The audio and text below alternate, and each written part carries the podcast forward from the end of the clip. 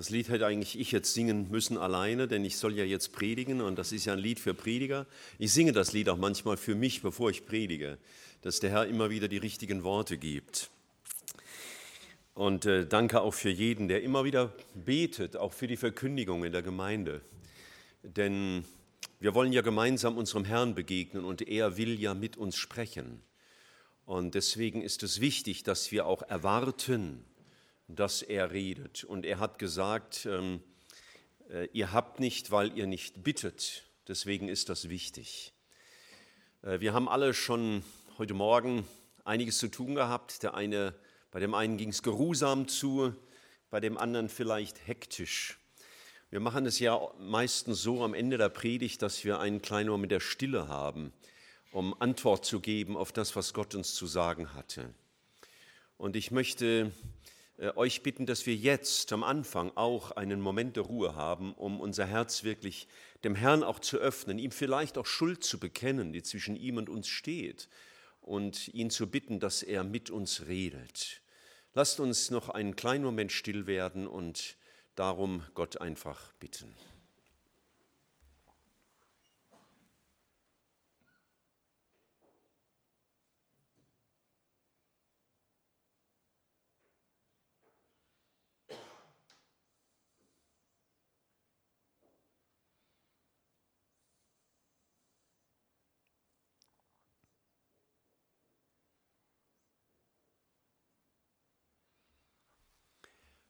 Und so bitte ich dich, Herr, dass du mir jetzt die richtigen Worte gibst und dass du mir und uns allen ein verstehendes Herz gibst, dass jeder für sich verstehen darf und wir als Gemeinde gemeinsam verstehen dürfen, was du uns zu sagen hattest. Dank sei dir dafür, Herr. Amen.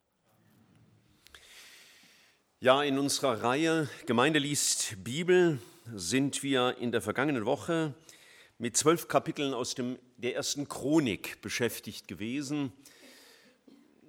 Ich wünschte, jeder würde das lesen, um auch ein bisschen vorbereitet zu sein, um zu wissen, worum wird es denn gehen. Das hilft einem auch sehr, sich auf den Gottesdienst einzustellen. Das ist der Vorteil bei solcher Art von Predigtreihen. Und in der vergangenen Woche, ihr könnt das schon mal aufschlagen, ähm, waren wir äh, eingeladen, die Kapitel 13 bis 24 zu lesen. Jeden Tag von Montag bis gestern zwölf Kapitel. In diesen Kapiteln ähm, werden einzelne Ereignisse aus dem Leben Davids noch einmal aufgegriffen.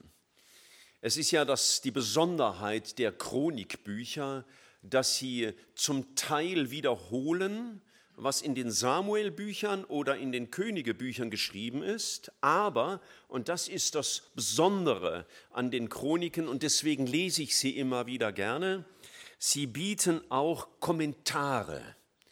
Manchmal nur mit einem Satz, einen geistlichen Kommentar, eine geistliche Bewertung auch mancher Dinge, die wir in den Samuel- oder Königebüchern gelesen haben. Und deswegen ist in der Chronik nicht mehr alles nacherzählt, weil das ja bereits in den beiden anderen äh, Blöcken erzählt wurde. Aber äh, es werden einige Dinge noch einmal wiederholt, die Gott offensichtlich besonders wichtig waren, um sie mit Kommentaren zu versehen. Und der Abschnitt hier aus den Kapiteln 13 bis 24, der betont ganz besonders Davids Sorge und Davids Verlangen, dem Herrn zu dienen, auch gerade im Zusammenhang mit der Bundeslade oder auch dem späteren Tempel, den er ja gar nicht mehr miterlebt hat. Man merkt darin auch, was David so auf dem Herzen brannte. Äh, wer David kennenlernen will, der lernt ihn natürlich einmal kennen in seinem schrecklichen Versagen, aber er lernt ihn auch kennen in seiner großen Sehnsucht dem Herrn äh, Ehre zu bringen und ihn anzubeten. Wenn man so diese Kapitel liest, ähm, und eben unvorbereitet liest, dann denkt man, ja, wann kommt denn dann mal die Geschichte mit der Bathseba zum Beispiel, die ja im zweiten Buch Samuel beschrieben ist. Ähm, die müsste man, ihr könnt mal aufschlagen, Kapitel 20, da einordnen. Da gehört die zeitlich hin, nur sie wird nicht erwähnt. Kapitel 20, Vers 1 steht, und es geschah im folgenden Jahr, zu der Zeit, da die Könige zum Kampf ausziehen, da führte Joab die Kriegsmacht aus und verheerte das Land der Ammoniter. Und er kam und belagerte Rabba, David aber blieb in Jerusalem. Das wird uns in 2 Samuel 11 geschrieben. Nur wird dort auch beschrieben, was er da gemacht hat. Hier aber nicht. Auch die ganze Zeit der Flucht vor Absalom wird nicht mehr erwähnt. Und ich dachte, ja, was unter der Vergebung Gottes ist, braucht keine neue Erwähnung mehr. Was geschehen ist, was David an Vergebung erlebt, äh, erlebt hat von Gott und was er an Vergebung weitergeben konnte, das musste nicht noch einmal erwähnt werden. Dafür bleibt dieses brennende Herz von David für seine Gemeinde ganz deutlich und wird hier viel deutlicher beschrieben noch als in den Samuel-Büchern. David hatte gewaltige Siege erlebt bis zu dem Zeitpunkt, als da Kapitel 13 dieser Bericht beginnt. Er hatte politisch einiges erlebt, wenn man das mal so sagen kann. Saul, sein Vorgänger, war tot der ihn so verfolgt hatte. Und er selbst, David, war zum König berufen worden. Das lesen wir in Kapitel 12, Vers 39. Alle diese Kriegsleute in Schlachtreihen geordnet kamen mit ungeteiltem Herzen nach Hebron, um David zum König zu machen über ganz Israel. Auch das ganze übrige Israel war einmütig dafür, David zum König zu machen. Das war wenn ich es mal so sagen darf, eben die politische Seite. Er war nun in der Machtposition als König, die Gott ihm vorausgesagt hatte, wofür er ihn berufen hatte. Und, und, er hatte natürlich auch militärische Siege errungen. Unter anderem wird uns im Kapitel 11, das lese ich jetzt nicht weiter, berichtet, wie er das heutige Jerusalem eingenommen hat, um dort sein Haus zu errichten und von dort aus zu regieren. Wenn wir das Ende von Kapitel 12 lesen, können wir sagen, David war gerade richtig auf der Erfolgswelle, politisch und militärisch. Und natürlich genießen wir alle solche Zeiten, wenn es gut läuft. Wer von uns hat nicht gerne Erfolge, geschäftliche Erfolge, familiäre Erfolge, Zeiten, wo man von Krankheit wieder gesund wird? Das lieben wir alle, natürlich, und wir gönnen einander das, hoffentlich jedenfalls auch. Aber die Bibel zeigt uns immer wieder deutlich, dass Phasen der Siege, Phasen der Triumphe auch ihre Gefahren haben. Die Gefahr nämlich, sich selbst zu vertrauen, sich selber Dinge zuzuschreiben, dann mit gestärktem Selbstbewusstsein voranzugehen. Vielleicht ein sehr, sehr schwaches Beispiel, aber mir ist das ganz oft schon aufgefallen. Äh, wenn ich von einer Sportmannschaft lese, die wie unsere Handballer gerade in einem Turnier sind und die Erfolge errungen haben. Und dann haben sie einen Sieg errungen und dann heißt es, wir gehen jetzt mit breiter Brust ins nächste Spiel. Naja, Handballer haben immer eine breite Brust, das ist schon so angelegt, rein körperlich. Und sehr oft habe ich schon gedacht, sie werden das nächste Spiel verlieren. Und wie war es die Woche? Seht ihr. Also jetzt müsst ihr mich nicht als Orakel für die nächste Handball-EM buchen oder so. Aber für mich ist das immer wieder beispielhaft. Anfechtung dagegen, also Zeiten, in denen wir unter Druck geraten, Zeiten, in denen es schwierig ist, Zeiten, in denen wir Gott nicht verstehen, wie eben in dieser äh, sehr bewegenden Geschichte. Von der heißt es, wenigstens in der alten Lutherbibel ist das so übersetzt, die Anfechtung lehrt aufs Wort merken. Das heißt, in Zeiten, denen wir unter Druck geraten, suchen wir Gott viel mehr. Leider ist es oft erst dann so, dass wir unter Druck uns mehr an Gott wenden. Und wenn wir in schwierigen Phasen sind, sollten wir nicht nur klagen und nicht nur rufen, Herr, hol mich schnell wieder raus, sondern vielleicht auch einmal dankbar dafür sein, weil Gott uns vielleicht auch bewahren will, hier in dieser Geschichte vor einem tödlichen Überfall, aber vielleicht uns manchmal auch bewahren will vor uns selbst. Ich habe heute Morgen in unserer Gebetsrunde gesagt, dass mich gerade einige Situationen, die jetzt nicht unsere Gemeinde hier betreffen, außerordentlich belasten. Und ich bin in manchen Situationen sehr unter Druck gekommen und, und fühle mich ratlos. Und das gefällt mir nicht. Ich fühle mich da nicht gut. Und doch habe ich gedacht, solche Phasen sind auch wichtig, damit ich umso ernster Gott suche und ihm bekenne, Herr, ich bin von dir abhängig und wenn du mir jetzt nicht hilfst, dann weiß ich nicht, was ich machen soll in den entsprechenden Situationen. Deswegen sind Zeiten, in denen wir unter Druck sind, auch wichtig und wertvoll, weil sie manchmal uns selbst und auch andere bewahren vor uns. Denn wenn wir so selbstsicher dahin leben, im Gefühl, die breite Brust zu haben, dann kommt eben auch leicht das durch, was so ganz rein menschlich ist und gar nicht heilig und nicht zur Ehre Gottes. Dann kann unser natürliches Wesen durchbrechen und sich entfalten, weil wir ja gerade im sicheren Gefühl des Erfolges sind. Schwierigkeiten halten uns abhängig vom lebendigen Gott und in unserer Meinung von uns auf dem Teppich. David hatte viel auf und ab erlebt, auch in diesen Abschnitten, Kapitel 13 bis 24. Da wechselten sich Niederlagen und Siege manchmal ganz schnell ab. Und dann sieht man ihn in einer Situation in großer Treue vor seinem Herrn stehen und im nächsten Augenblick macht er Dinge, wo wir da stehen und nur den Kopf schütteln. Wie kann er nur? Ich rufe euch mal einiges in Erinnerung, weil es auch ein Spiegelbild vielleicht unseres Lebens ist, auch wenn wir keine Könige sind.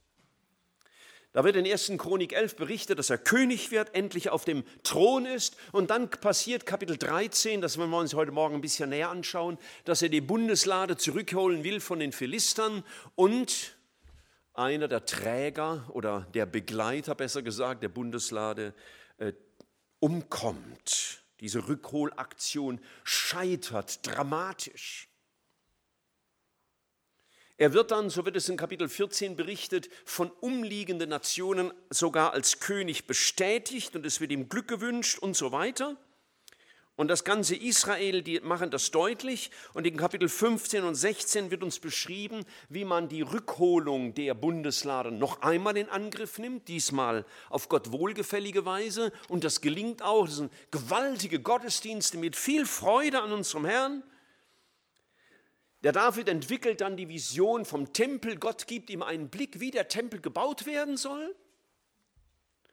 Denn Gott hat ihm den Bauplan eingegeben, den hat er dann dem Salomo weitergegeben und der hat es dann schließlich ausgeführt. Er hat dann weitere militärische Siege und wieder schwimmt er so auf der Erfolgswelle und genau mitten auf dem Höhepunkt der Welle kommt der tiefe Absturz, weil da die Geschichte mit Bathseba passiert. David war vielleicht wieder selbstsicher geworden, nachlässig, nicht aufmerksam, hat gedacht, nach all den anstrengenden Phasen muss ich mir jetzt mal was Gutes tun. Und er fällt. Und ab dem Zeitpunkt sowieso mit Bathseba war sein Leben mehr von Schwierigkeiten und Nöten bestimmt als von großen Erfolgen. Ich erinnere nur an die Geschichten mit seinen Söhnen Amnon und seiner Tochter Tamar und dann die Geschichte mit Absalom und so weiter. Nachdem er von Absaloms Flucht oder die, die Flucht vor Absalom überstanden war, gibt Gott neue Siege. Und während er wieder von Sieg zu Sieg geht, sitzt er wieder auf seinem Thron, ruft den Joab und sagt, das lesen wir später in Kapitel 21, er solle doch das ganze Volk zählen, denn er möchte wissen, wie viele Soldaten er hat. Und weil Gott darin ein ungebührliches Handeln sieht, schlägt er das Volk wegen der Sünde Davids. David tut Buße, der Herr vergibt ihm, Der Herr gibt ihm neu Trost und am Ende von Kapitel 24 wird uns berichtet, David stirbt. Wenn man also dieses Leben sieht, das Leben dieses großartigen, einzigartigen Mannes im Alten Testament, der zum Stammbaum Jesu gehört, ja, dass Jesus sogar ein Sohn Davids genannt wird. Wir aber dieses Auf und Ab in seinem Leben sehen, können wir begreifen, was in der Offenbarung 4 einmal geschrieben ist, als da Menschen vor dem Herrn stehen und ihre Siegesgrenze niederlegen vor dem Herrn und sagen, Herr, du bist würdig zu nehmen Preis und Ehre und Dank. Auch wenn wir viele Jahre und Jahrzehnte im Dienst für den Herrn verbracht haben, auch wie unsere Schwester, die jetzt heimgegangen ist, von der wir vorhin berichtet haben, müssen wir am Ende doch sagen, Herr, es war alles pure Gnade. Wenn du nicht gnädig gewesen wärest über uns, wären wir längst nicht mehr bei dir. Dir gebührt alle Ehre. Das Leben Davids ist also einerseits tröstlich, zu wissen, selbst dann, wenn ich versagt habe, das ist nicht das letzte Wort, es ist auch wieder Umkehr, es ist Vergebung möglich und dass Gott mit mir wieder anfängt. Und es ist zugleich Mahnung, nahe bei ihm zu bleiben. Und ich möchte jetzt aus diesem Abschnitt Kapitel 13 bis 24 im Wesentlichen zwei Dinge äh, herausgreifen, die da berichtet werden. Ich lese zuerst Kapitel 13 und da vielleicht nicht alle das gelesen haben, lesen wir mal diesen Abschnitt, Kapitel 13 ab Vers 1. David hielt Rat mit den Obersten über 1000 und über 100 mit allen Fürsten und David sprach zu der ganzen Gemeinde Israel, wenn es euch gut erscheint und wenn es von dem Herrn, unserem Gott ist, so lasst uns rasch Botschaft senden zu unseren übrigen Brüdern in allen Gegenden Israels, sowie zu den Priestern und Leviten in ihren Bezirksstädten, dass sie sich zu uns versammeln und lasst uns die Lade unseres Gottes wieder zu uns holen, denn zu den Zeiten Sauls fragten wir nicht nach ihr. Da sagte die ganze Gemeinde, dass man so handeln solle, denn diese Sache war recht in den Augen des ganzen Volkes. So versammelte David ganz Israel vom Sihor-Fluss in Ägypten an bis nach Lebo-Hamat, um die Lade Gottes von Kirjat Jearim zu holen. Soweit zunächst einmal dieser Abschnitt. David hat also ganz edle Absichten, die edelsten, die man sich vorstellen kann. Die Bundeslade muss wieder zurück. Sie muss dahin, wo sie hingehört. Sie war ja einmal in Zeiten Sauls in die Hände der Philister gefallen. Die haben von Gott richtig ein Gericht bekommen, sind so erschrocken, dass sie die Bundeslade schnell wieder zurückgebracht haben nach Israel. Und ähm, dort war sie äh, im Hause eines frommen Mannes untergebracht, bis hierher. Und David sagt, wir haben lange, lange nicht mehr nach ihr gefragt. Und nun sind alle einig, er fragt die, die Obersten des Volkes, was meint ihr? Die sagen, ja, super, alle sind begeistert, alle sagen, prima, machen wir das. Und außerdem war es ganz logisch, das musste mal endlich gemacht werden. Also die Bundeslade war jetzt lang genug weg, die muss jetzt mal her. Das ist ganz logisch, nachvollziehbar, klar, grundsätzlich ein biblischer Gedanke. Und der Enthusiasmus war groß, alle waren einmütig. Und wir sehen später, dass sie mit Riesenbegeisterung unterwegs waren, um die Bundeslade zurückzuholen. Sie haben nur, in Anführungszeichen, nur eine Sache nicht gut gemacht. In Kapitel 15, Vers 13, als sie es dann das zweite Mal probierten, erinnert David daran und sagt, denn das vorige Mal, als nicht ihr es wart, machte der Herr, unser Gott, einen Riss unter uns, weil wir ihn nicht suchten, wie es sich gebührte. Es war für sie logisch, es schien ihnen alles richtig, sie waren einmütig, sie waren begeistert und dann ging es los. Nur einen haben sie nicht einbezogen. Sie haben in Vers 1, wird uns berichtet, hat David immerhin gesagt, wenn es von dem Herrn, unserem Gott ist. aber gesprochen scheinen sie mit ihm nicht zu haben. Die Bundeslade hat in der Geschichte Israels, das war Gottes Gedanke, immer die Gegenwart Gottes symbolisiert. Denn die Bundeslade war in der Stiftshütte aufgestellt im innersten Zelt und dort war die Herrlichkeitswolke, die die Gegenwart Gottes darstellte. Und über die Gegenwart Gottes können wir nicht verfügen. Manche Christen versuchen das. Aber wir können über Gottes Gegenwart nicht verfügen. Eine Sache, die wir uns vornehmen, mag gut sein. Sie mag sogar sehr gut sein. Aber es entbindet uns nicht von der Verantwortung, Gott zu fragen, Herr, was sagst du? Herr, was meinst du? Ist das dein Wille? Ist das dein Moment? Ist es die Art und Weise? wie es dir wohlgefällt. Gott muss die Führung haben. Das ist mein, meine erste Erkenntnis gewesen. Gottes Werk muss unter seiner Führung sein. Oft fehlt mir, vielleicht auch dir, die Geduld. Vielleicht auch manchmal die Zeit. Und manchmal vielleicht diese Empfindsamkeit, für das Reden Gottes durch seinen Heiligen Geist zu unseren Herzen. Ich habe mich erinnert an die Geschichte von Elia, der, ihr könnt euch erinnern, die Sache mit der Isabel war auf der Flucht und Gott ruft ihn wieder zurück und dann begegnet ihm Gott und er stellt ihn in eine Felsspalte und will mit ihm reden und dann gibt es einige Naturerscheinungen. Ein Orkan und und ein Gewitter und Riesengetöse. Und immer heißt es, Gott war nicht im Sturm und Gott war nicht im Gewitter. Und dann, so wird es da beschrieben, gab es ein stilles, sanftes Säuseln, so einen ganz leichten Windzug. Und das war Gottes Gegenwart. Und dann redete Gott zu Elia. Gerade wenn wir so überzeugt sind von der Richtigkeit unseres Handelns, oder von uns selbst. Wenn wir so richtig enthusiastisch an eine Sache herangehen und begeistert sind von unseren tollen Ideen, für die Sache Gottes natürlich, ist es wichtig, dass wir auf ihn hören. Herr, was hast du zu sagen?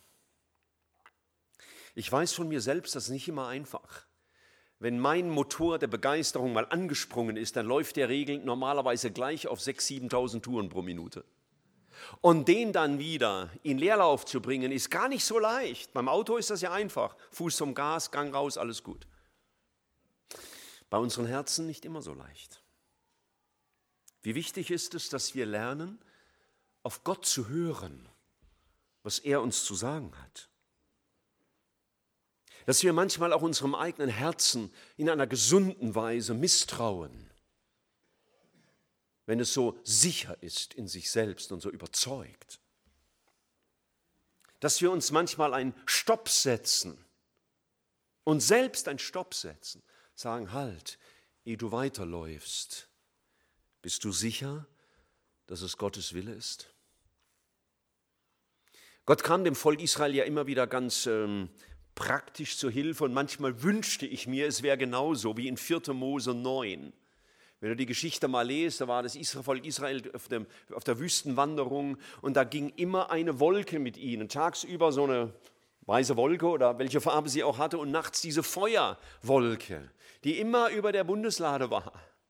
Und wenn Gott wollte, dass das Volk weiterzog, dann hat sich die Wolke erhoben und sind sie weitergezogen. Und wenn die Wolke sich senkte, dann haben sie das Lager aufgeschlagen. Und solange sich die Wolke nicht bewegte, blieben sie. Und ich dachte manchmal, oh ja, wo ist die Wolke? dass ich weiß, ist jetzt der Moment oder noch nicht? Nun, Gott hat uns nicht unbedingt äußere Wolken gegeben, damit unsere menschlichen Augen es sehen, aber er hat uns etwas Größeres gegeben, das ist die Innewohnung seines Heiligen Geistes in seinen Kindern. Damit wir verstehen, was er will. Wir kennen vielleicht Texte wie Psalm 32, Vers 8. Psalm 32, Vers 8. Dort sagt Gott, ich will dich unterweisen. Und ich will dir den Weg zeigen, auf dem du wandeln sollst. Ich will dir raten, mein Auge auf dich richten. Eine andere Übersetzung sagt, ich will dich mit meinen Augen leiten.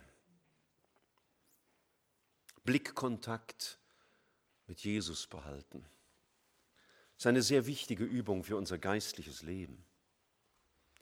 Und ich frage mich in unserer heutigen hektischen Zeit, in unserer kopflastigen christlichen Welt, ob wir vielleicht die Fähigkeit, auf Gottes Stimme zu hören, ob wir die Fähigkeit, auf Gottes Stimme zu hören, verloren haben, vernachlässigt haben,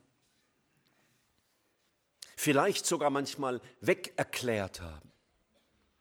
Vor einigen Zeit ist ein Buch erschienen, es hat mich richtig empört, muss ich gestehen. Da hat jemand über die Frage geschrieben, wie erkenne ich den Willen Gottes und hat ganz klar gesagt, es gibt keine individuelle Führung Gottes für dein Leben als Christ.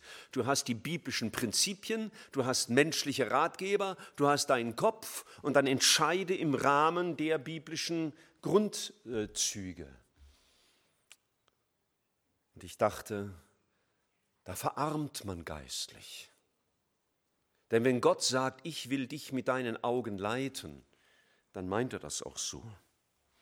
Lasst uns das daher neu lernen, Gottes Angesicht zu suchen, seinen Willen zu verstehen für unser Leben. Ich weiß, dass man sich dabei auch irren kann, natürlich. Deswegen bin ich froh, dass ich darüber hinaus Brüder und Schwestern und in meinem Fall eine Ehefrau habe, mit denen ich das beraten kann, habe ich das wohl gut gehört oder gibt es dazu vielleicht noch was anderes zu sagen?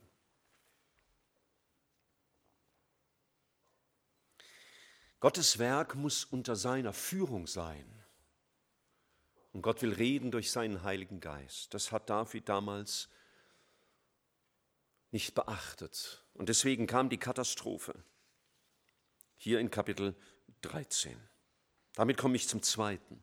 Gott hatte Zweite Überschrift Gottes Werk auf Gottes Weise. Das erste war Gottes Werk unter seiner Führung und jetzt muss jetzt Gottes Werk auf Gottes Weise. Gott hatte eine klare Anweisung gegeben für den Auf- und Abbau der Stiftshütte und damit auch der Bundeslade, für den Transport. Das kann man in, in 4. Mose Kapitel 4 nachlesen.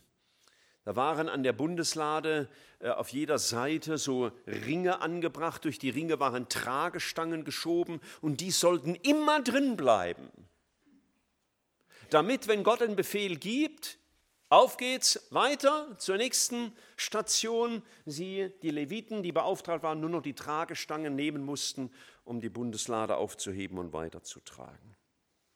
Und solange sie in der Stiftshütte war, sollte sie, oder als, wenn sie aus der Stiftshütte rausgenommen wurde, sollte sie abgedeckt werden mit Fellen, damit man sie nicht mal sieht.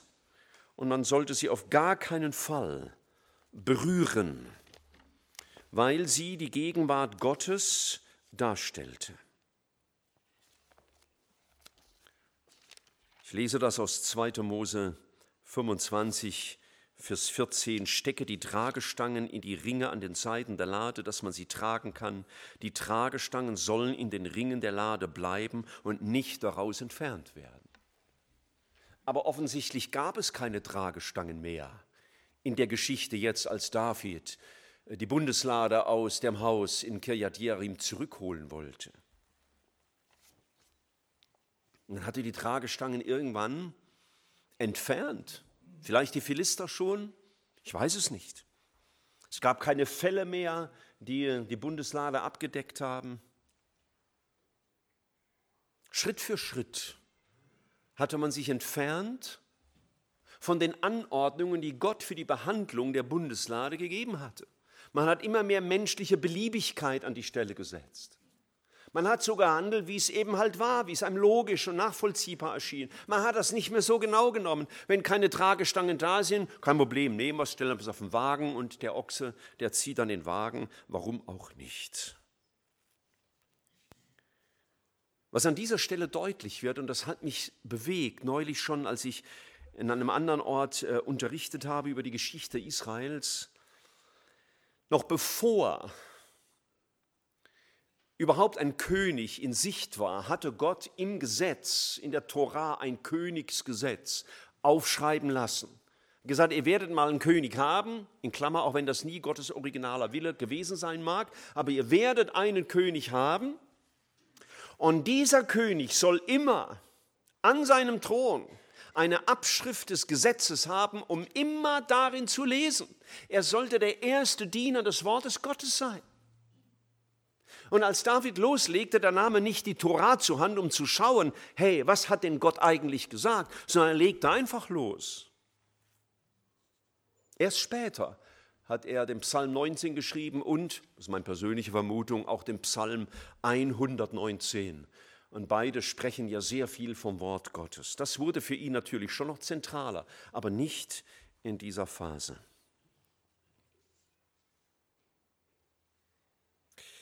Wie wichtig für uns, dass wir das, was wir tun, immer wieder im Gebet unter dem aufmerksamen Lesen der Heiligen Schrift beurteilen. Gerade wir Christen, die wir schon so lange gläubig sind, wir glauben ja vielleicht manchmal zu wissen, wie es geht. Wir wissen ja Bescheid, wir wissen ja, was in der Bibel steht. Und wissen es vielleicht doch manchmal nicht mehr so genau. Aber Gott ist genau. Gott sagt nicht, wir sollen seinem Wort so der Spur nach irgendwie folgen, so ungefähr, sondern alle seine Worte sind wichtig.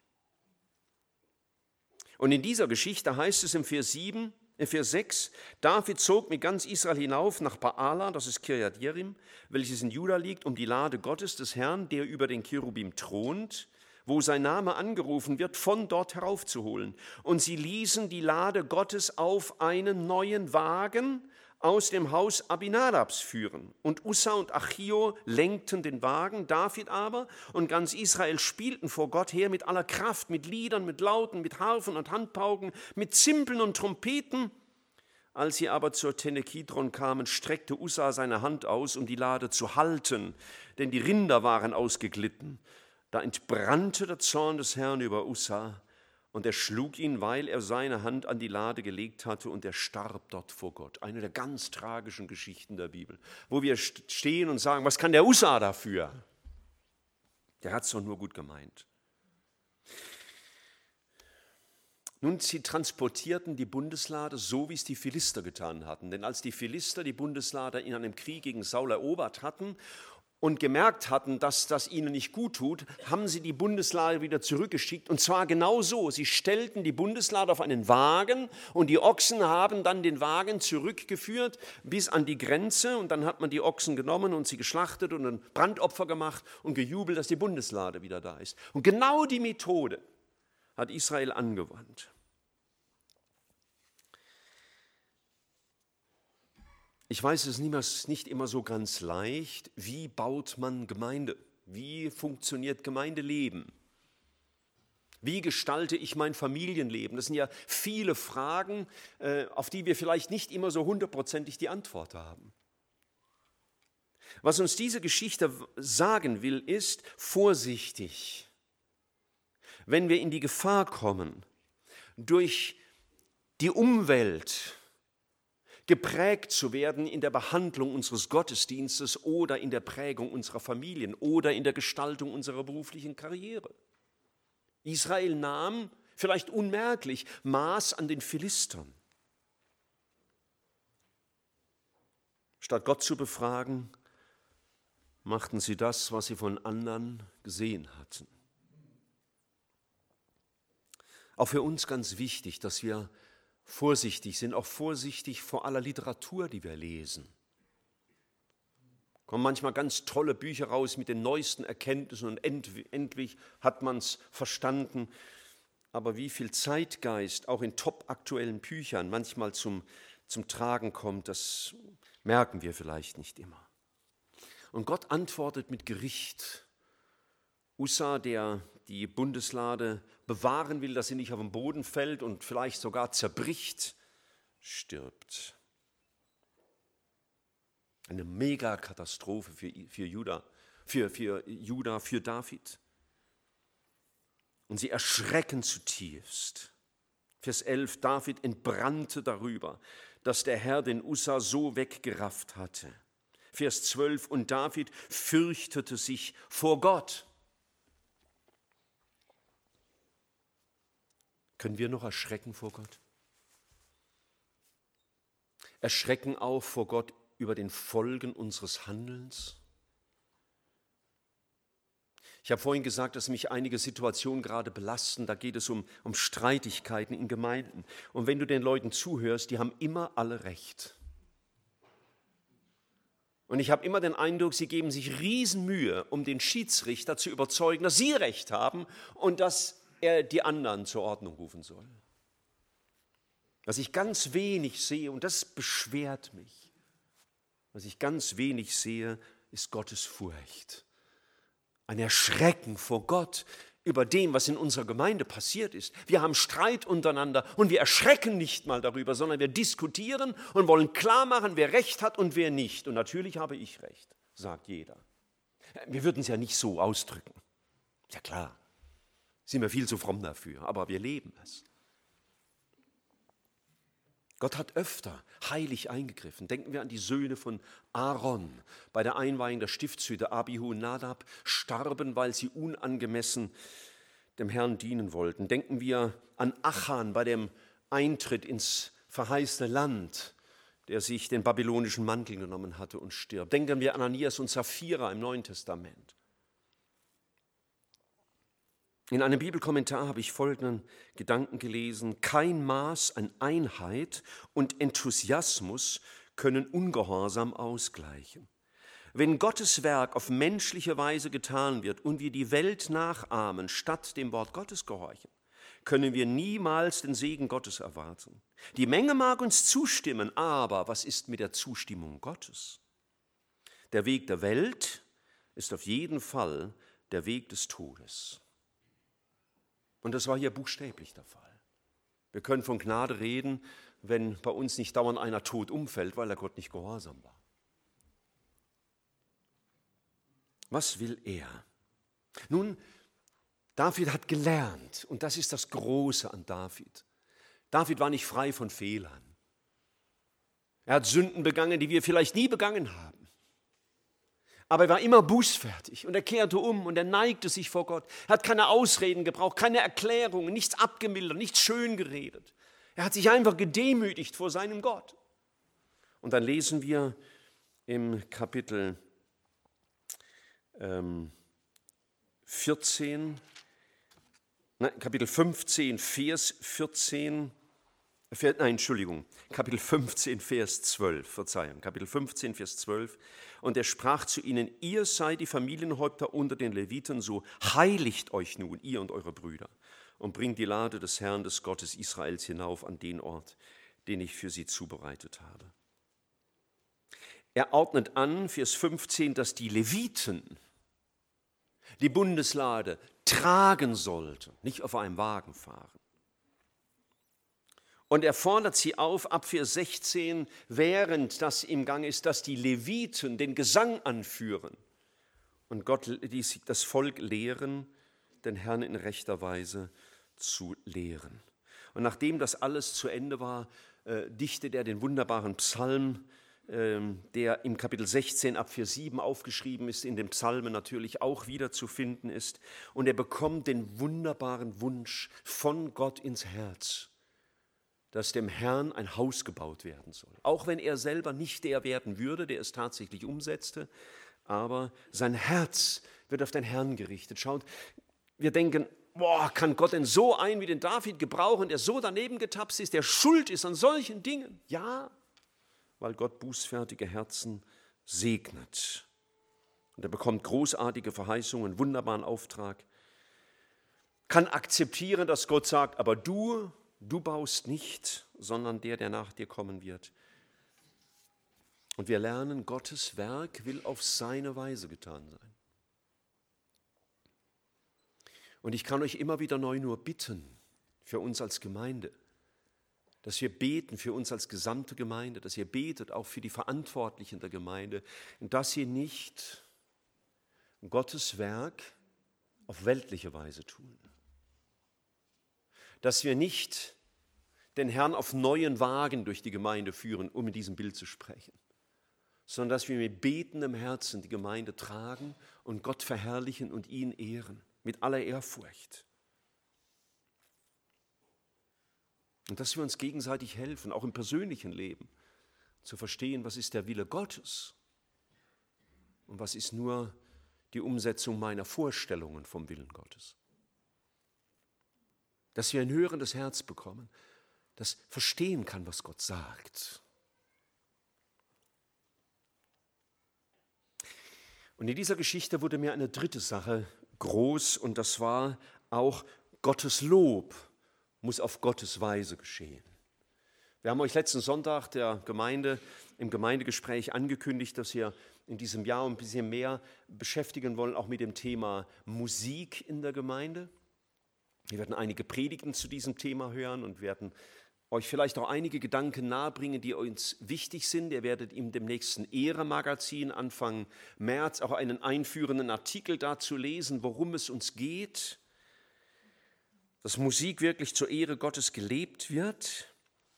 Und äh, lasst uns das mal ganz kurz einleiten, vielleicht zu diesen Zeiten, denen, in denen wir uns näher damit beschäftigen, kurz etwas feststellen. Bei dem ersten Versuch, die Bundeslade zurückzuführen, heißt es im Vers 8, David aber und ganz Israel spielten vor Gott mit aller Kraft, mit Liedern und Lauten, mit Harfen und Handpauken, mit Zimbeln und Trompeten. Wir denken, hey, super. Orchester und gesungen und der König geht voran und singen richtig kräftig und ist doch alles prima. Nun, solange man keinen Vergleich hat, sehen viele Dinge gut aus. Manchmal habe ich ein Hemd und denke, ist das richtig weiß? Und dann weiß ich, ein bestimmtes Hemd, das ist richtig weiß. Und dann hebe ich das Fragwürdige daneben. Und dann wird es klar. So weiß ist es gar nicht, wie ich dachte. Und wenn wir jetzt mal in Kapitel 15 hineinschauen, dann sehen wir eine ganz andere, einen ganz anderen Umgang mit diesem, dieser musikalischen Begleitung bei der Rückführung der Bundeslade. Schaut mal Kapitel 15 ab Vers 16. Kapitel 15 ab Vers 16. David befahl den Obersten der Leviten, dass sie ihre Brüder zu Sängern bestimmen sollten. Aha, also David befiel den Obersten der Leviten, dass sie Brüder zu Sängern, Sängern bestimmen sollten mit Musikinstrumenten, Harfen, Lauten und Zimbeln, damit sie sich hören ließen und die Stimme mit Freuden erhöben. Da bestimmten die Leviten Heman, den Sohn Joels und so weiter und so weiter, werden die ganzen Namen genannt. Vers 19, und die Sänger wurden bestimmt.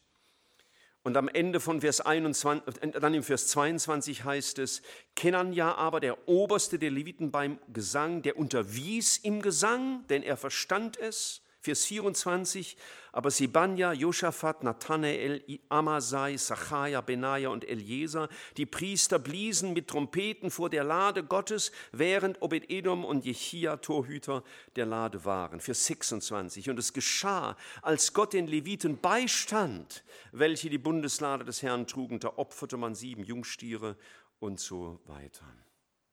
Vers Kapitel 16, Vers 4, und er bestimmte etliche Leviten zu Dienern vor der Lade des Herrn, damit sie den Herrn, den Gott Israels, priesen, ihm dankten und lobten. Und da werden die ganzen Namen genannt. Ich muss zwar gestehen, dass ich mir nicht alles so genau vorstellen kann, wie das war, aber eines wird überdeutlich. Jedenfalls, so schien es mir. In Kapitel 13, Vers 8 ist ein enthusiastischer Aufbruch. Wir wollen die Bundeslade holen. Und dann wird einfach mal kräftig Musik gemacht. Und dagegen ist zunächst nichts zu sagen. Aber wenn man diese Beschreibung Kapitel 15 sieht, dann sieht man eine Ordnung in der Musik. Da waren Menschen bestimmt für die Verantwortung der Musik, die wussten, wie es dem Herrn wohlgefällig ist, neben ihren musikalischen Fähigkeiten. Es waren Verantwortliche benannt, die weise Männer waren die den Herrn kannten und die waren von David unterwiesen und die wiederum haben andere unterwiesen. Und zwar nicht nur, wie spielt man das Instrument, sondern wie spielt man es so, dass Gott geehrt wird. Und diese Menschen leiteten dann auch den Gesang an. damit man miteinander Gott loben konnte. Und dazu sollten sie sich heiligen. So steht es im Kapitel 15, Vers 12 und Vers 14. Sie sollten eine heilige Gesinnung haben, eine heilige Denkweise und ein heiliges Bewusstsein, was sie hier tun mit ihrer Musik. Das macht uns deutlich, Musik ist nicht einfach beliebig. Geistliche Musik wird nicht nach ihrer künstlerischen Brillanz beurteilt sondern wird beurteilt durch eine göttliche Ordnung, durch eine geistliche Gesinnung, durch die Gott verherrlicht wird.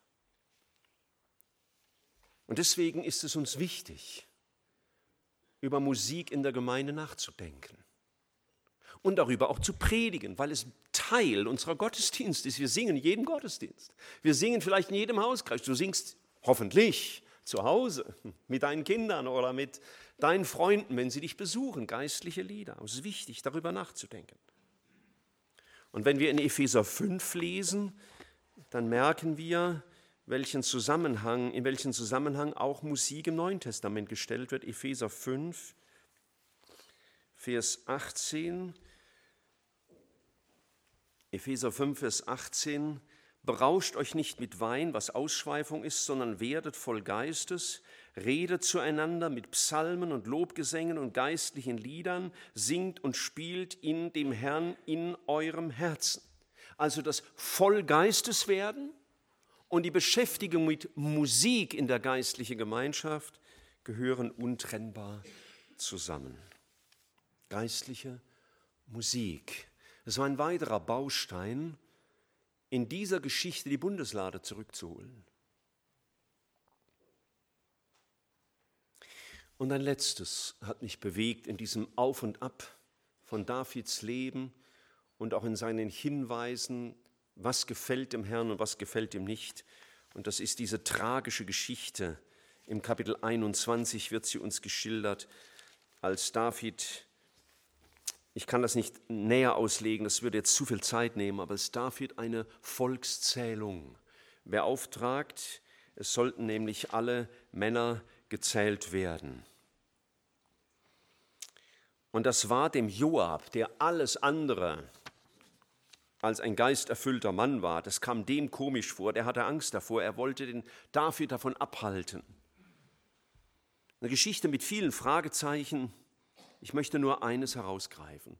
Das Volk zu zählen war nicht grundsätzlich unbiblisch. Das wurde sogar im Gesetz angeordnet, aber mit dem Ziel, die Tempelsteuer zu erheben, damit auch jeder seinen Beitrag bringt. David aber hat das Volk ähm, zählen lassen, Vers Kapitel 21, Vers 2 am Ende des Verses, und bringt mir, Bericht, bringt mir Bericht, damit ich ihre Zahl erfahre. Ganz offensichtlich wollte David wissen, wie viele Soldaten habe ich denn? Warum hat er das gemacht? Wir können nur spekulieren, war es Stolz, wollte am Ende seines Lebens so die Lebensbilanz ziehen, mal schauen, was ich zu Wege gebracht habe. Oder dachte er schon an seinen Sohn Salomo, dass er dachte, ich will ihm ein geordnetes Haus hinterlassen, da soll er auch wissen, wie groß seine Armeen sind. Oder hatte er Angst vor den nächsten Kriegen und bereitete sich vor und sagte, ich muss mal gucken, ob ich genug Männer unter Waffen habe. Eines ist aber klar, Gott sagt, verflucht ist, wer sich auf Menschen verlässt. Und ein Kommentator hat geschrieben, manchmal besteht Gottes Gericht darin, uns den eigenen Willen zu lassen. Wow. Manchmal besteht Gottes Gericht darin, uns den eigenen Willen zu lassen.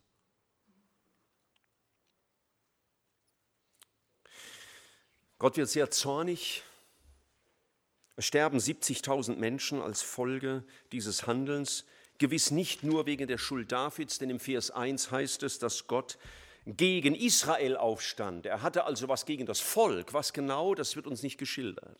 Also die 70.000, da ist jetzt nicht der David alleine schuld. Aber er als König natürlich steht in erster Linie vor dem Herrn. Und das Große ist bei David, dass er keine Ausflüchte sucht, sondern dass er sagt, wir lesen das in in Kapitel 21, Vers 8, ich habe mich schwer versündigt. Bei der Sache mit der Bathseba, dem Ehebruch und dem Mord an ihrem Ehemann sagt er, vielleicht ist er ein bisschen spitzfindig, da sagt er einfach, ich habe gesündigt. Und hier sagt er, ich habe mich schwer versündigt, dass ich diese Sache getan habe. David tut Buße, trotzdem muss das Volk einen Preis zahlen, aber die Geschichte Davids ist nicht zu Ende. Das ist das Tröstliche. Manchmal lässt Gott uns auch die Folgen unseres Handelns spüren und das können auch mal Katastrophen sein.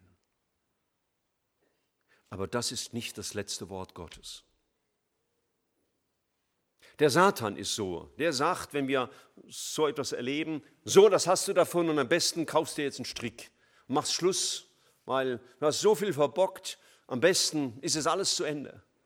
Aber Gott ist ein Gott der Hoffnung, Gott ist ein Gott der Vergebung und er zeigt uns Schuld nicht, um uns fertig zu machen, sondern er zeigt uns Schuld, um uns zur Buße zu führen und uns wieder auf den Weg mit ihm zurückzuführen.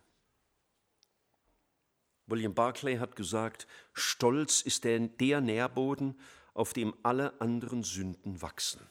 Und das war bei David nicht anders. Er wollte dem Herrn dienen. Und während er dem Herrn diente, musste der Herr ihn, den Diener Gottes, zubereiten, heiligen, für Gott nutzbar machen. Und dazu zählten auch die Fehler Davids, die ihm deutlich gemacht werden mussten. In der Sache mit der Bundeslade, in der Sache mit Berzeba und in der Sache mit der Volkszählung. Liebe Geschwister, wenn wir dem Herrn dienen, und er uns in seinen Dienst nimmt, dann nicht deswegen, weil wir so vollkommen sind, sondern nimmt uns in seinen Dienst, um uns zuzubereiten. Und er sagt später in Johannes 15, die Rebe, die Frucht bringt, die wir der reinigen, dass sie mehr Frucht bringt. Und dafür ist David ein wunderbares Beispiel. Die Abstürze sind grauenvoll, mit schlimmen Folgen und drastisch. Aber die Gnade Gottes ist viel größer. Wenn wir heute an David denken, denken wir an den großen König Israels, der ein Vorläufer unseres Herrn war und auf dessen Thron unser Herr eines Tages in Jerusalem sitzen wird. Deswegen wollen wir es David gleich tun, lernen von unserem Herrn, lernen auf ihn zu hören, lernen zu musizieren, so dass er geehrt wird und lernen, uns nicht auf unsere Kraft zu verlassen, sondern auf die Kraft unseres Herrn und unseren Stolz immer wieder neu beerdigen. Dann werden wir auch erleben, dass Gott trotz unserer Unvollkommenheit sich verherrlicht. Und wenn wir dann mal bei ihm angekommen sein werden, dann werden auch wir unsere Siegesgrenze vor unserem Herrn niederlegen und sagen, Herr, das ist alles nur, weil du gnädig und barmherzig warst nicht weil ich so toll war.